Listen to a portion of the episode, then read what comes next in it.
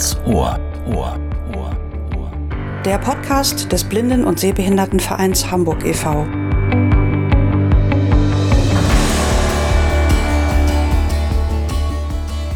Herzlich willkommen zu einer weiteren Episode von Ganz Ohr. Ich bin Robbie Sandberg und am anderen Ende der Zoom-Leitung sitzt Melanie Wölver. Hallo Melanie.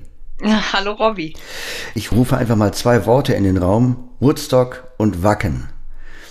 Da Aha. müsste eigentlich den meisten ja gleich äh, auffallen, um was es in dieser Episode gehen müsste, ne? Ja, das stimmt. Dann äh, nehmen wir äh, mehrere Generationen mit in das Thema. Ähm, ja, der Sommer neigt sich zwar dem Ende zu, obwohl man das jetzt noch nicht so merkt, aber der Sommer ist auf jeden Fall ja auch die Festivalzeit. Und ähm, da ist richtig viel passiert und damit wollen wir uns heute mal ein bisschen näher beschäftigen mit dem Thema Festivals, aber auch äh, insgesamt so ein bisschen größere Veranstaltungen und was das äh, bedeutet, als blinder, sehbehinderter Mensch auf einem Festival sich rumzutreiben. Du hast da viele Erfahrungen gemacht. Ähm, berichte doch mal ein bisschen. Ja, also mein erstes Festival war Roskilde. Das ist ja ein riesiges Festival. Ich glaube damals äh, so 94 rum, 1994 waren das circa 60.000 Teilnehmende in, in Dänemark. Und äh, das war also mein allererstes Festival. Ich bin da mit einer Gruppe von sehenden Leuten hingefahren und habe festgestellt, dass ich da alleine überhaupt nicht klarkommen würde, weil also mal abgesehen jetzt von dem Areal, wo sich die Bühnen befinden, selbst da muss man ja auch wissen, zu welcher Bühne muss ich jetzt eigentlich und wie ist da der Weg. Aber auch diese Zellstadt, also man musste alleine 25 bis 30 Minuten laufen, um zu unserem Zelt zu kommen äh, oder zu meinem Zelt, wo ich dann mit den Leuten gezeltet habe. Und da ändern sich ja ständig die Wege, weil plötzlich dann sich ein Camper auf den Weg stellt, wo man normalerweise durchkam oder ein Zelt dann hingebaut wird. Ähm, und das war also eigentlich, wäre das alleine gar nicht möglich gewesen. Und ich bin dann aber ein paar Jahre später auf ein Blues Festival in Norwegen gestoßen, äh, bei dem ich dann, ach, ich glaube, äh, elf, zwölf Jahre in Folge jedes Jahr war, weil mich das so begeistert hat. Das ist etwas kleiner, da ist die Klientel auch ein bisschen älter und äh, von daher war das nicht ganz so äh, wild und unübersichtlich. Da gab es auch verschiedene Campingplätze. Und äh, ja, dazu kann ich vielleicht auch gleich nochmal eine Anekdote erzählen. Aber wir können ja vorher nochmal äh, sagen, wa also was überhaupt unter Festival so zu verstehen ist. Es gibt ja, also wir reden jetzt über Musikfestivals, wo man so ein Areal hat, wo das alles stattfindet und wo gezeltet wird. Aber es gibt ja auch Kulturfestivals äh, wie das Schleswig-Holstein Musikfestival oder auch das Reeperbahn Festival, die ja in ganz verschiedenen äh, Standorten stattfinden. Also ich kann ein Konzert im Mojo Club haben, eins im Nordspeicher und eins in der Großen Freiheit. Und damit habe ich ja schon drei verschiedene äh, Veranstaltungsorte, die auch von unterschiedlichen Betreibern betrieben werden. Und als Organisator müsste ich jetzt, um Barrierefreiheit umzusetzen, mit allen dreien ja verhandeln. Ja, das ist richtig, genau. Also das ist natürlich einfacher, wenn man einen großen Veranstalter hat, sage ich mal, und ähm, man hat so ein großes Areal. Also vielen äh, sind wahrscheinlich die großen Festivals wie Rock am Ring, Rock im Park, Hurricane hier in Norddeutschland auch noch ein Begriff. Ähm, ja, für diejenigen, die noch nicht da waren, genau in Hamburg auch das äh, MS Dockville. Das sind ganz, ganz große Areale, äh, wo unheimlich viel stattfindet, wo unheimlich viele Menschen sind. Äh, Bereiche, wo man isst, dann äh, mehrere Bühnen und sich da zurechtzufinden, ist extrem äh, schwierig. Ähm, ich habe da mal einen kleinen Test gemacht, weil ich auch schon immer gerne auf Festivals äh, gegangen bin. Und ich habe vor einigen Jahren mal beim MS Dogville ein paar Simulationsbrillen mitgenommen und habe die meinen Freunden aufgesetzt und habe gesagt, so Leute, und jetzt probiert es halt mal aus. Also, ähm, und habe die auch beschreiben lassen, was, äh, ja, welche Barrieren sie wahrnehmen oder welche äh, Zugangshürden sie wahrnehmen. Und das war eben auch für die ganz interessant, einfach mal äh, zu erleben, so, okay, äh, was müsste sich bei Festivals eigentlich verändern, damit Festivals ähm, ja für alle zugänglich sind. Ähm, und da machen wir uns mit ganz, ganz, ganz kleinen Schrittchen vielleicht auf den Weg in Deutschland. Also ähm, Wacken hat angekündigt in diesem Jahr, okay, wir wollen den Schritt machen. Wacken äh, ist wahrscheinlich auch vielen ein Begriff als großes Heavy Metal Festival und ähm, da kam, wie gesagt, dieses Jahr die Ankündigung, dass sie barrierefreier werden wollen. Und ähm, das fand ich eine ganz interessante Ankündigung, oder Romy? Ja, genau. Also was genau da für Maßnahmen getroffen werden sollen, wissen wir noch nicht. Ich habe mal mit meinem Kumpel äh, Tobi gesprochen, Tobi Rogge, der dieses Jahr da war und der so ein bisschen erzählt, wie das da gelaufen ist. Das ist ein Metal-Festival, erstmal. Wobei da auch andere Bands auftreten, andere Genres vertreten sind. Aber in erster Linie geht es um Metal. Und ich meine, es ist sogar das weltweit größte Metal-Festival inzwischen. Mit wie viel tausend Leuten muss man da rechnen? Ja, im Normalfall so um die 80.000. Dieses Jahr waren es ja dann nur 60.000. Nur? Ja. War auch gleich viel familiärer. ja, das lag ja an, an den Witterungsbedingungen. Also sie haben auch irgendwann zugemacht. Ja, dann kommen wir mal auf das Thema Barrierefreiheit zu sprechen oder überhaupt, ähm, ob man überhaupt von Freiheit sprechen kann. Wenn da 60.000 Leute zelten, dann äh, ist ja wahrscheinlich ein Riesenareal, wo man äh, also Schwierigkeiten hat, sich zu orientieren, denke ich mir. Ne?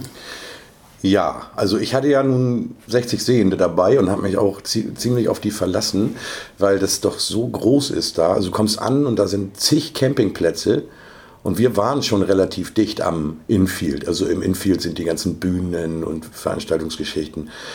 Und wir mussten eine Viertelstunde laufen. Es war einfach unüberschaubar. Kommt natürlich jetzt auch noch dazu, dass es vorher permanent geregnet hat und auch die ersten beiden Tage noch. Das heißt, man stand eigentlich immer bis zum Schienbein im Schlamm. Also einen Stock hätte ich da gar nicht einsetzen können.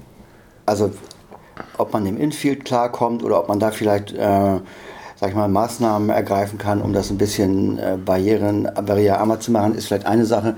Aber in dieser Zeltstadt, das blind zu bewältigen, ist, glaube ich, selbst wenn man eine Navigations-App benutzt, ziemlich schwierig.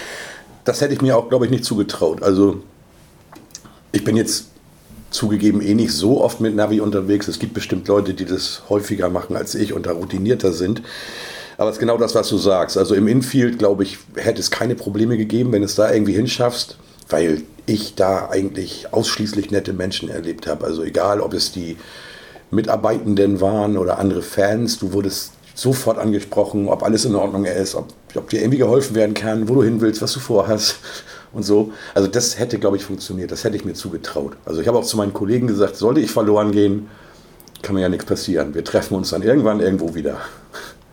Das ist aber auch, glaube ich, ein Aspekt, der sehr wichtig ist, gerade bei so Festivals, der mir auch schon aufgefallen ist, dass man ja mit ganz vielen äh, Gleichgesinnten da ist. Also alle sind aus dem gleichen Zweck da, man, man teilt das Interesse für die Musik, man ist sowieso schon gut drauf, weil es ist Festival und gute Musik und deshalb ähm, ist man eigentlich in, den, in der Regel, glaube ich, ganz gut aufgehoben unter den ganzen anderen Teilnehmenden, oder? Das habe ich auch so empfunden, ja. Als wären wir alle Geschwister. Es war wirklich so eine riesengroße Familie. So fühlte sich das an. Egal, wen man wo traf, das war immer gleich ganz herzlich. Ja, und was du über die Zeltstadt sagst, also das habe ich dann auch nochmal so empfunden. Du hast eben wirklich da auf einmal Zelte stehen, wo vor einer Stunde noch keine standen. Ne? Und alles voller Zeltschnüre und musst dich da irgendwie durchlavieren da hatten ja dann selbst die Sehenden mit zunehmender Dunkelheit ihre leichten Probleme. Es ist einfach extrem voll. Also ich glaube, wenn ich alleine oder nur mit anderen Blinden und nur in Anführungsstrichen auf ein Festival führe, ähm, da ich sowas noch nie gemacht habe, würde ich mir, glaube ich, erstmal ein kleineres suchen. Also das Reggae Jam oder so, wo dann so 5.000, 6.000 Leute da sind. Und ein, ein weiterer Aspekt, der mir ja äh, äh, aufgefallen ist, ähm, wenn man mal zum Klo muss, da gibt es dann ja, also einerseits gibt es für die Herren einen inoffiziellen Streifen in der Nähe von Zäunen, wo man sich hinstellen kann. Dieser Streifen wird aber mit der Dauer des Festivals immer breiter und man weiß nicht genau, wo fängt der jetzt eigentlich an. Also ab wann mache ich mir die Füße schmutzig. Ähm, und wenn man in die Dixie-Klos geht, dann äh, braucht man halt auch eigentlich immer einen Gucker, der erstmal guckt, ob man sich überhaupt hinsetzen kann, ohne sich einzusauen. Wie hast du denn das erlebt? Da hatte ich auch wieder Glück, weil wir ja auch unsere privaten Dixie-Klos dabei hatten, drei an der Zahl. Und die konnte ich ganz gut finden, auch allein, weil die in der Nähe eines äh, Generators standen, der Tag und Nacht lief. Und an dem konnte man sich ganz gut orientieren. Ähm, ja, und hinter diesem Dixie-Klos war dann dieser besagte Streifen, von dem du sprachst. Den habe ich aber alleine nicht aufgesucht, weil ne, da waren keine Zäune oder irgendwas. Und da hättest du, glaube ich, tatsächlich die, den Anfang nicht finden können. Oder erst dann, wenn es zu spät ist. Ne? Ja, wenn die Füße nass werden, dann weißt du, dass du zu weit gegangen bist. Richtig. Und äh, diese Klos, die wir hatten, waren gut zu finden. Ich weiß übrigens nicht, wie das ist, wenn jetzt tatsächlich eine blinde Person mal alleine oder ohne Sehende nach Wacken fahren will. Ich weiß, dass es da so eine Steel Wheel Area gibt. Und da können auch dann eben Menschen mit Handicap äh, wohnen. Also das äh, sind, ist nicht nur für Rollstuhlfahrende Menschen. Da hätte man wohl auch als Blinder unterkommen können. Ich weiß, dass es da auch halt Menschen gibt, extra PhysiotherapeutInnen und so. Ne, für, also die waren da schon auf viele Geschichten vorbereitet. Ich weiß aber nicht, ob das sich dann noch weiterentwickelt und ob man da noch mit, mit anderen Geschichten rechnen kann. Möglicherweise ein Leitsystem oder so. Ich habe keine Ahnung, was die vorhaben in Wacken. Ich traue denen aber erstmal alles zu. Ja, ich bin ja in dem Gespräch mit Tobi so ein bisschen darauf eingegangen, wie man eigentlich das eigene Zelt wiederfinden kann. Ähm, heute gibt's da natürlich ein paar technische Methoden, die einem helfen können, aber ich muss nochmal zurückgehen auf mein erstes Festivalerlebnis in Norwegen. 2000 war das beim Blues Festival in Newton und äh, da hatte ich ein Zelt inmitten von anderen Zelten und Campervans, die da standen. Und äh, das war aber gar nicht so schlecht, weil äh, diese Campervans zum Beispiel, die hatten ganz unterschiedliche Oberflächen, die fühlten sich anders an. Ähm, und die dienten mir dann so ein bisschen äh, irgendwann, als ich da mich das, mir das Labyrinth so erkundet hatte, auch als Wegweiser. Und ich wusste, aha, bei dem, wenn du den fühlst, musst du jetzt rechts abbiegen, dann zwischen den beiden Wagen durch, dann nochmal nach links, dann fühlst du eine Zeltplane und dann musst du nochmal nach rechts und da ist dein Zelt. Und ähm, das half mir dann. Äh, nun war ich aber, wollte ich einen Tag länger bleiben, als das Festival gedauert hat, weil ich dachte, ich habe dann weniger Stress mit dem Abbau und dass ich dann mit mit tausend anderen Leuten da irgendwie zum Bus äh, mich da durchdringen muss und so. Und das hatte aber dann den Effekt, dass mein Zelt plötzlich alleine auf weiter Flur stand, auf einem riesigen Kiesareal, wo vorher noch tausende von Zelten und, und, und Wagen standen und jetzt mein Zelt plötzlich ganz alleine da stand und ich es nicht wiederfinden konnte. Das, der nächste feste Ort, den es in, in der Nähe des Zeltes gab, waren diese Dixie-Klos und ich wusste, das Zelt ist ungefähr 30 Meter davon entfernt. Und ich bin dann immer von dem, mit dem Rücken zum Dixie-Klo losgegangen, den Stock, Langstock vor mir immer so ausschwingend nach links und rechts, um das, um das Zelt zu finden. Und hab, manchmal brauchte ich dann so drei Anläufe, bis ich das Zelt erwischte. Das geht heute natürlich einfacher. Also heute gibt es AirTags oder auch andere äh, Bluetooth-Geräte, die man einfach im Zelt hinterlegen kann, um das äh, orten zu können, wenn man sich ihm nähert.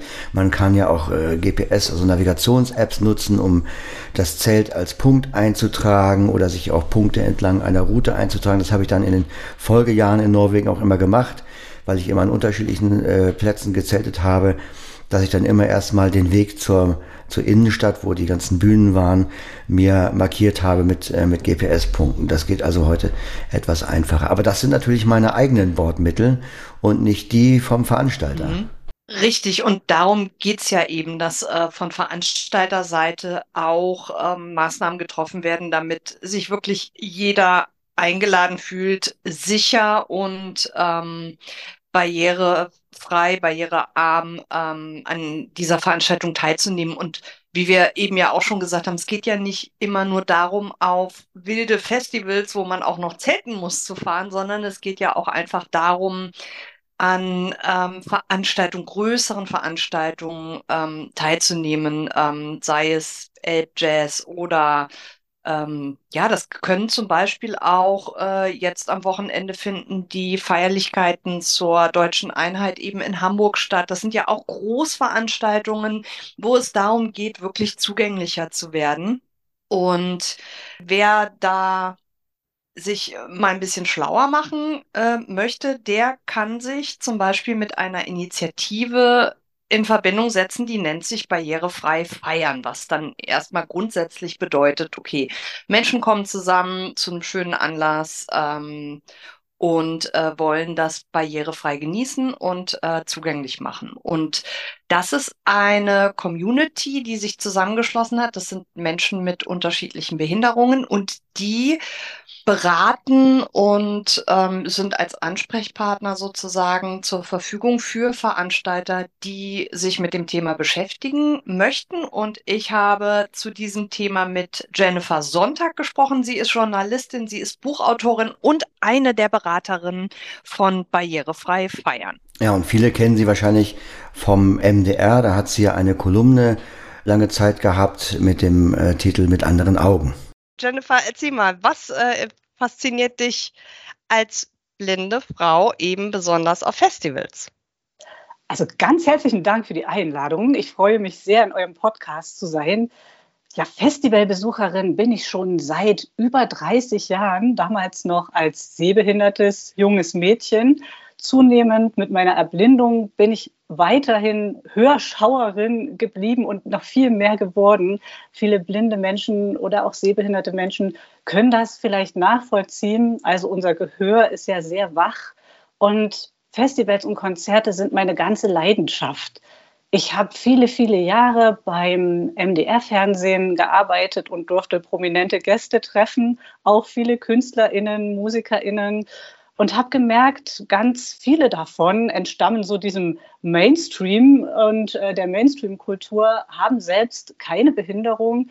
Und mir ist es auch ganz wichtig geworden, in diesem Kontext über Behinderung zu sprechen. Also über Menschen vor der Bühne, auf der Bühne, hinter der Bühne, die selbst eine Behinderung haben und als Kleinkünstlerin, als Buchautorin habe ich sehr, sehr viele musikalische Lesungen gemacht, im Freundeskreis auch sehr viele MusikerInnen mit und ohne Behinderung. Und so ist mir das Thema seit vielen Jahren unfassbar wichtig. Ach, klasse. Und ähm, ja, da bist du ja genau die richtige Beraterin eben für barrierefrei feiern.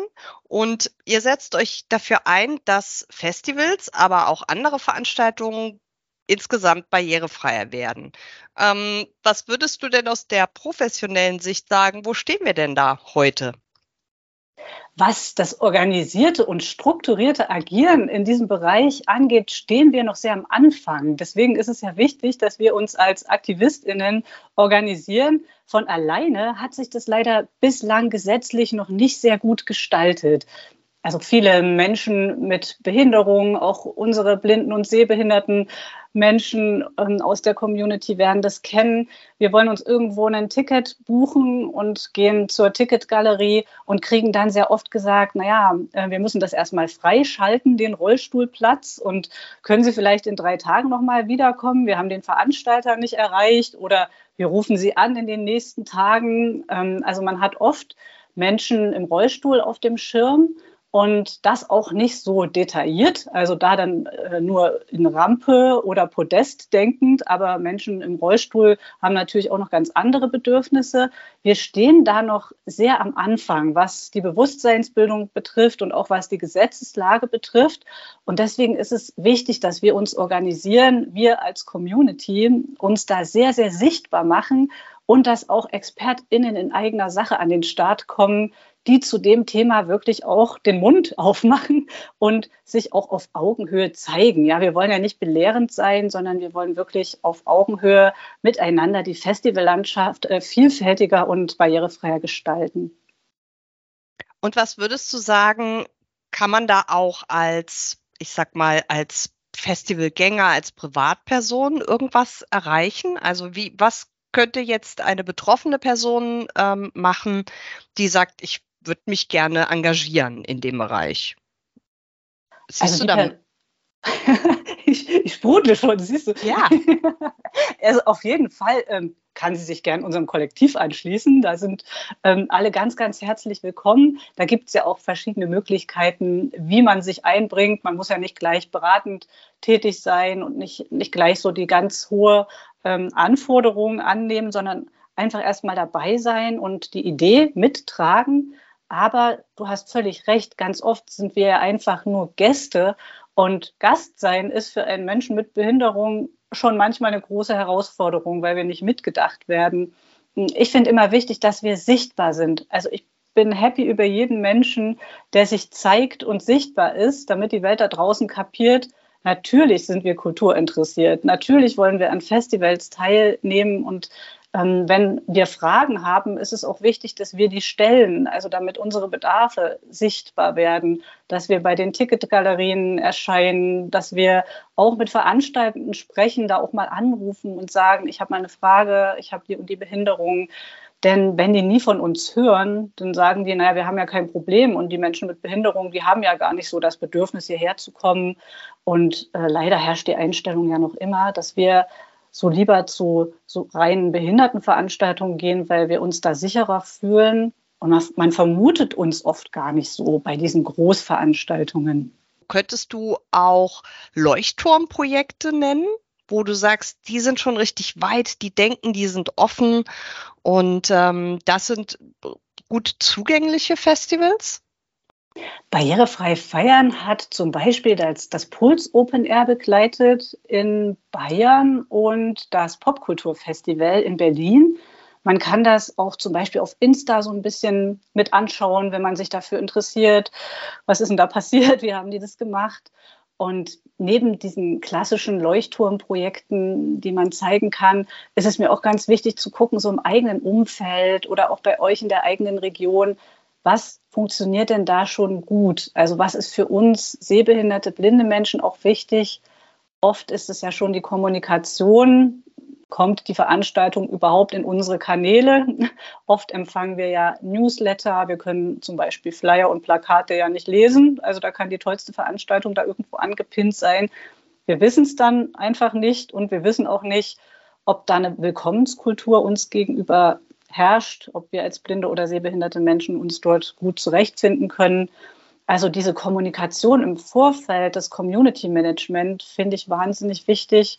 Ähm, und ja, auch die barrierefreien Webseiten werden viele blinde und sehbehinderte Menschen kennen ähm, und ihre persönlichen Leuchtturmprojekte da finden. Wo können wir denn gut lesen? Wer spielt wann wo?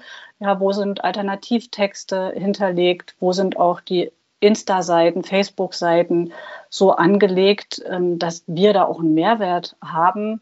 wie kommen wir dahin? Ja, also da habe ich auch so meine persönlichen Leuchtturmprojekte. Wo hat man vielleicht drüber nachgedacht? Wo sind barrierefreie Haltestellen? Ja, wie komme ich als, als sehbehinderte, blinde Person zu der Location hin? Wie komme ich da rein? Und wie komme ich da drin auch klar? Hat man da an bestimmte Hilfestellungen gedacht? Also das ist ja so ein Gesamtpaket, was man von A bis Z, Ticketgesuch äh, bis Konzertbesuch im Grunde mitdenken muss. Ja, das ist richtig. Also wenn jetzt ein Konzert, Festival, Veranstalter sagt, okay, ähm, ja, das leuchtet mir alles ein, es scheint mir aber ja ein unglaublich äh, großer Berg dessen zu sein, was wir machen müssen. Ähm, da gibt ihr ja konkret Hilfestellung.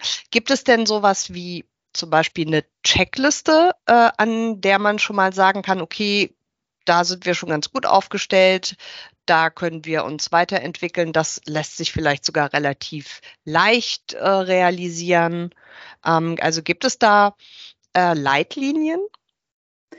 Wir sind immer ganz froh, wenn wir mit den Leuten persönlich ins Gespräch kommen, also dass die nicht selber für sich eine Checkliste abhaken, weil die Veranstaltenden oft ja gar nicht wissen, was bedeutet denn das für den einzelnen Menschen mit Behinderung?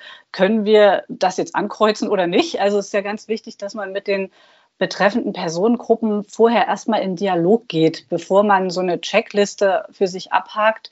Das Bewusstsein ist ja oft gar nicht da. Ja? Also ich mache die Erfahrung auch mit unserem inklusiven Kulturstammtisch. Da werden auch immer so Checklisten reingereicht, jetzt nicht von IBF, weil wir, wir machen das nicht so, wir machen das genau andersrum.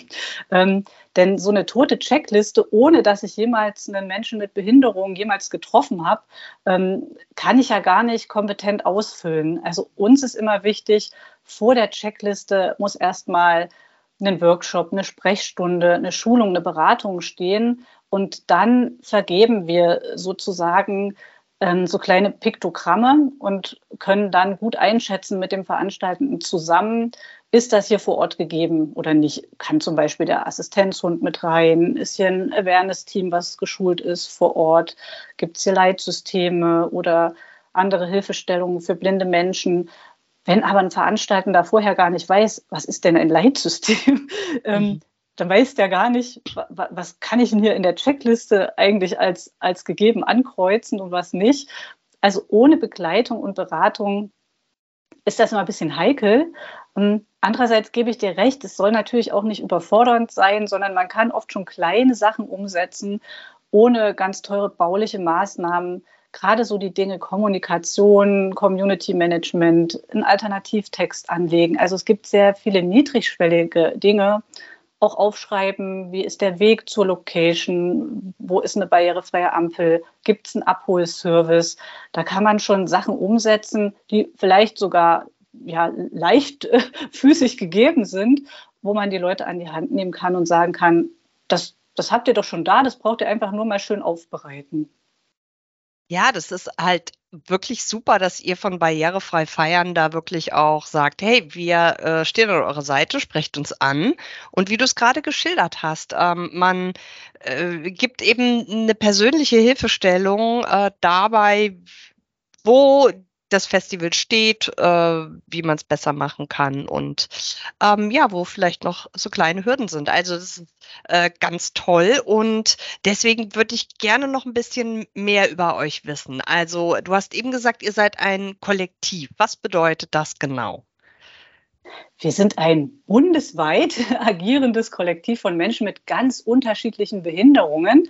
Ich bin seit diesem Jahr ganz frisch dabei denn ich war wahnsinnig happy, dass ich dieses Kollektiv gefunden habe. Das gibt schon seit 2019 und ich selber ich bin ja oft auch an Grenzen geraten aufgrund meiner eigenen Behinderungen. Also ich bin nicht nur blind, sondern habe auch eine Multisystemerkrankung, eine unsichtbare Behinderung. Ich kann also nicht so gut stehen, brauche eine Sitzhilfe und kam immer wieder in Konflikte mit Veranstaltenden, die meine Hilfsmittel nicht zugelassen haben.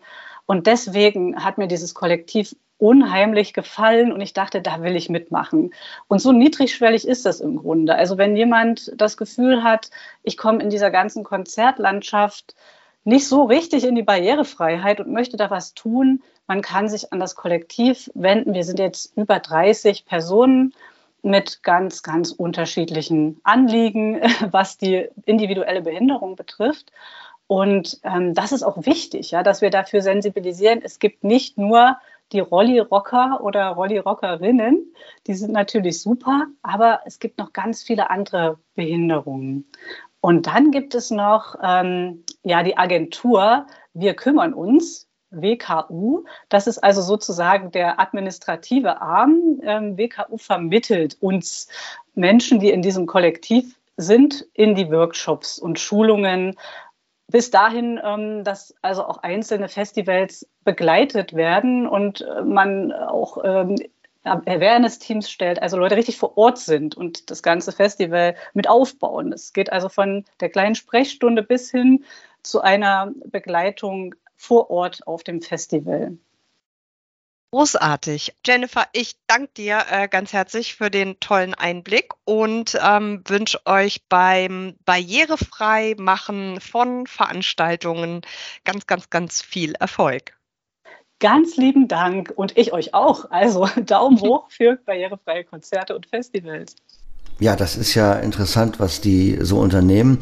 Äh, jetzt muss man aber natürlich nochmal sagen, also Barrierefreiheit eines Festivals, wir denken jetzt immer daran, dass man sich schon äh, am Ort des Festivals befindet. Aber die Barrierefreiheit fängt ja eigentlich schon da an, wo ich mich über das Festival informieren will, wo ich äh, Karten kaufen will, wo ich einen Überblick haben will, was gibt's eigentlich äh, für Veranstaltungen, für Angebote und äh, in welcher Form gibt es Barrierefreiheit. Also zum Beispiel eben die Barrierefreiheit im Web, ähm, mich über so eine Veranstaltung zu informieren. Da geht's ja schon los. Ja, auf jeden Fall. Und das ist ja so, dass äh, beispielsweise Veranstaltungen meistens eben ähm, ja privatwirtschaftlich organisiert sind. Also es ist ja äh, selten so, dass die von offiziellen Stellen sind. Und das bedeutet eben, dass sie zum Beispiel ihre Websites nicht ähm, rechtlich verbindlich äh, barrierefrei äh, halten müssen.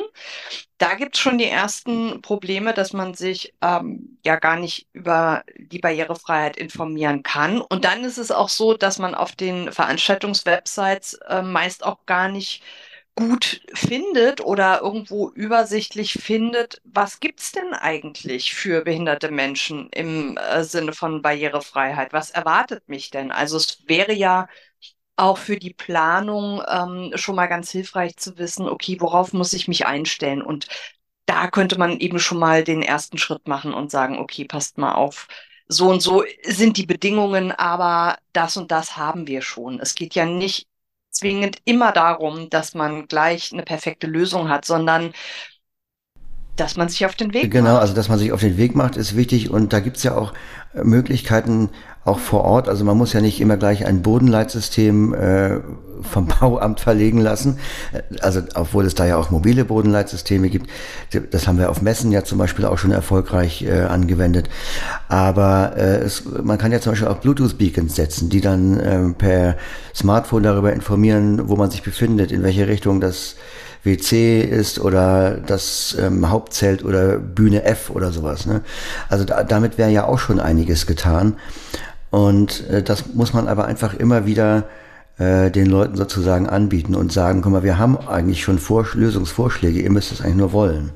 Ja, ihr müsst nur mit uns in Kontakt treten. Das ist ja letztlich auch das, was eben ähm, Initiativen wie Barrierefrei feiern auch anbieten, dass sie sagen, lasst uns miteinander sprechen, lasst uns mal ähm, ausloten, was habt ihr, was bietet ihr an, was sind eure Wünsche, was brauchen Menschen mit Behinderung? Also alleine auch schon die Aufklärung darüber, ähm, womit kann man helfen und was sind so die Bedarfe. Also wie in vielen Bereichen ist es ja hier auch eben der Kontakt und die Kommunikation und dass man sich austauscht. Ja, und das ist auch äh, bei einer weiteren Initiative äh, der Fall, die ich jetzt äh, vorstellen möchte, die eigentlich ein ähnliches Ziel hat wie das von Jennifer Sonntag. Und zwar ist hier die Aktivistin Jelena Nass, in Social Media bekannt als Akyrania. Also wer sie suchen möchte, A-C-Y-R-A-N-I-A. Äh, und die hat eine Initiative gegründet, die nennt sich All In, All Inclusive. Und das Ziel ist quasi das gleiche, auf Festivalveranstalter zugehen, von der Notwendigkeit äh, von Barrierefreiheit überzeugen. Und das hat sie anhand des Rockharts Festivals auch äh, gemacht. Ist, da ist sie selbst auch seit Jahren schon äh, Stammgast. Und darüber gibt's auch ein YouTube-Video von ihr. Und ich habe sie mal dazu befragt, äh, was denn da eigentlich nun für Barrierefreiheitsmaßnahmen getroffen wurden meiner Meinung nach ist das Rockharz ein ganz, ganz großer Vorreiter in Sachen Barrierefreiheit und Inklusion auf Festivals. Ähm, wer das Rockharz nicht kennt, ist ein ja, mittelgroßes Festival mit ungefähr ja, 24.000 BesucherInnen äh, in Ballenstedt im Harz. Und äh, ich weiß gar nicht ganz genau, seit wann das Rockharz Festival jetzt äh, genau, also seit 1995, 97, irgendwie so. Ähm, und äh, seit, seit ja, ein paar Jahren ist Inklusion da ein großes Thema. Und äh, ich habe dadurch, dass ich seit 2015 dieses Festival besuche, eine wahnsinnige Steigerung und Entwicklung dieses ganzen Themas auf diesem Metal Festival sehen dürfen.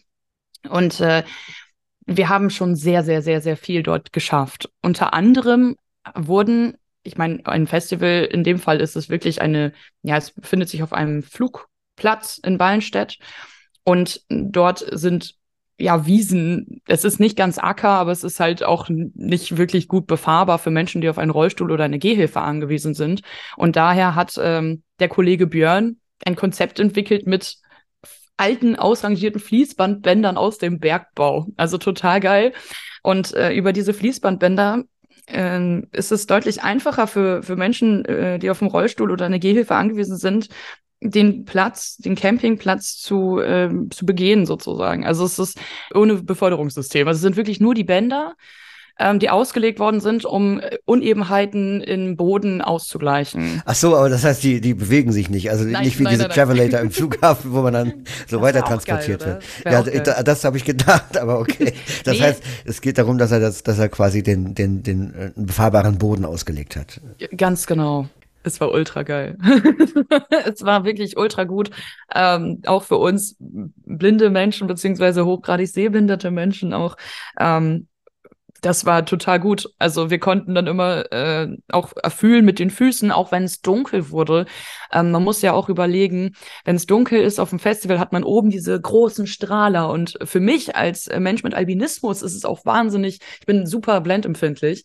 Und deswegen ist es wahnsinnig schwierig, mich dann bei äh, so großen Strahlern und sonst ist alles dunkel halt zu orientieren. Und diese Fließbandbänder haben uns wirklich weitergeholfen. Also nicht nur den, den RollifahrerInnen, sondern halt auch uns äh, als Menschen mit Blindheit und Sehbehinderung. Was wir halt gemacht haben, äh, ist dadurch, dass äh, wir diese Bänder nicht als ein Stück legen konnten, haben sich halt teilweise Kanten gebildet. Und die haben wir dann mit grüner Sprühfarbe oder gelb-grüner Sprühfarbe markiert, so einer Neon-Sprühfarbe, dass die halt auf jeden Fall bei Tageslicht gut zu erkennen waren. Ja, es ist ja quasi dann so eine Art Bodenleitsystem auch für Blinde dann. Hoffen wir mal, dass das Schule macht. Total. ähm, da war dann war irgendwas davon, dass man dann quasi in so einen in so einen VIP-Raum äh, auch kam zum Zelten, damit man sich da besser zurechtfindet oder wie war das gedacht? Also generell kann man sich das beim Rockhard so vorstellen. Ähm, es gibt, wie gesagt, fast 25.000 Besuchende. Und das sind natürlich wahnsinnig viele Menschen. Um das Menschen mit Behinderungen etwas einfacher zu machen, das Festival zu besuchen zu können und auch erleben zu können, hat man dort dann ein Camp eingerichtet. Äh, dieses Camp ist zusammengelegt mit den VIPs. Also das heißt, momentan heißt es noch VIP und Handicap Camp. Wir sind gerade dabei, einen, einen schöneren Namen zu entwickeln. Und äh, VIPs sind unter anderem Fotografinnen zum Beispiel und ähm, die Handicap oder Handicapler in dem Fall äh, sind Menschen mit Behinderung und ihre Begleitpersonen. Ähm, ein Mensch mit Behinderung kann bis zu vier weitere Begleitpersonen auf diesem Platz mitbringen, weil kein Metalhead hat halt einfach Bock alleine irgendwie zu feiern. Deswegen ähm, kann man vier Menschen mitnehmen auf eine, äh, eine, einen Mensch mit Behinderung. Und ähm, in diesem Camp, also dieses Camp ist relativ nah am Eingang vom Infield. Also äh, ich glaube, wenn wir wirklich messen würden, nach 200 Metern würden wir quasi wirklich direkt vor der Bühne stehen. Also da wären wir schon durch die Kontrollen durch und würden direkt vor der Bühne stehen. Es ist wirklich nicht weit. Ähm, dann gibt es auf diesem Campground äh, barrierefreie Toiletten und Duschcontainer, also mit Rampen ausgestattet. Ähm, mit, ähm, es gibt, gab dieses Jahr sogar eine Lebenshilfe vor Ort, also die Kollegen von der Lebenshilfe die ähm, auch ähm, ja einige Pflegedienste sozusagen übernommen haben. Ähm, es gab, äh, wo wir uns äh, viel drum gekümmert haben, äh, viele Markierungen in, in seinem ganz neongelben Gafferband. Also wir haben uns so ein ganz, ganz grelles Gafferband gekauft und haben dort unter anderem ähm, Kanten mit markiert. Wir haben damit äh, den Eingang zum zum, zu diesem Camp markiert. Wir haben den Eingang, die barrierefreien Eingänge ins Infield markiert. Wir haben die QR-Codes äh, markiert, die wir auch äh, erstellt haben. Und diese QR-Codes hängen an den, ähm, an den Buden vorne dran, also an äh, Essens- und Getränkeständen. So kann man halt, ja, vielleicht als sehbehindert beziehungsweise vielleicht auch noch als blinder Mensch erkennen, okay, da gibt es, da gibt es irgendwas, ne, dieser, dieser grelle, dieses grelle Gaffer ähm, markiert irgendwas und bei den Buden sind es halt diese QR-Codes, ähm, die dann gescannt werden können und auf dem Handy ohne Internet, ich meine, bei 25, fast 25.000 Leuten ist Internet immer so ein bisschen schwierig, ja. ähm, die kann wir, konntest du dann ohne Internet ähm, scannen und äh, einlesen beziehungsweise auch von der Sprachausgabe auf dem Handy halt vorlesen lassen. Ja. Und habt ihr auch schon mal an Bluetooth-Beacons gesagt? Ich hatte jetzt gerade so für Blinde im, in puncto Navigation. Ähm, wir sind äh, dabei, eine App zu entwickeln, ähm, die sagt, also wo wir dann wirklich sagen können, ähm, dort und dort befindet sich der und der Stand oder der Eingang zum Infield etc., die auch ohne Internet läuft, die man sich im Vorfeld runterladen kann und dann mit äh, Standorterkennung funktioniert, ähm, dass man sich über das Festivalgelände sozusagen navigieren lassen kann. Ein Festival mit Navigations-App, das hätte ich mal im Jahre 2000 in Newton gebraucht. Damals gab es ja noch nicht mal GPS für Blinde. Aber Melli, was du vorhin sagtest, äh, wurde jetzt ja auch nochmal in diesem Interview deutlich, nämlich dass es nicht darum geht, äh, zu verlangen, dass Veranstaltende perfekte Lösungen hinsetzen, sondern dass sie sich dem Thema öffnen und dass man erste Schritte geht und vor allem in Zusammenarbeit mit Betroffenen Lösungen entwickelt. Genau, das ist äh, letztlich das, was wir immer wieder als äh, Interessenvertretung sagen ähm, oder anbieten. Wir sind beratend da mit unterschiedlichen Initiativen, die gibt es. Es gibt sie immer mehr. Und deswegen ist es ja umso schöner, dass sich auch immer mehr Veranstalter dem Thema öffnen. Muss natürlich noch viel getan werden. Ähm, das äh, möchten wir immer und immer wieder anmahnen, ganz klar. Aber es gibt doch schon schöne Ansätze, findest du nicht? Ja, also auf jeden Fall gibt es äh, oftmals schon Türen, die man nicht mehr einrennen muss, sondern die sie schon ein bisschen geöffnet haben. Ja, wir können uns auf die nächste Festivalsaison oder die nächste Veranstaltungssaison vielleicht äh, auch ein bisschen mehr freuen, weil wir sind ja jetzt auf einem guten Weg und es wird immer mehr Angebote geben, die man ähm, wahrnehmen kann. Ja, das werden wir auf jeden Fall weiter beobachten, denn da gibt es ja doch einige spannende Ansätze. Und sobald es die erste Festival-App für Blinde gibt, bin ich auf jeden Fall Stammgast auf diesem Festival. Ähm, zum Ende der Episode verweise ich nochmal auf die Show Notes. Ähm, die, da verlinken wir unter anderem die Initiative Barrierefrei feiern. Wer da in Kontakt treten möchte oder sich darüber informieren möchte. Auch die Social Media Auftritte von Jennifer Sonntag sind dort verlinkt und das Projekt All In All Inclusive von Acurania die auch einen sehr informativen und interessanten YouTube-Kanal betreibt. Soweit die heutige Episode. Wir hoffen, Sie, liebe Zuhörende, sind nächstes Mal wieder ganz Ohr. Am Mikrofon verabschieden sich Robbie Sandberg und Melanie Wölber.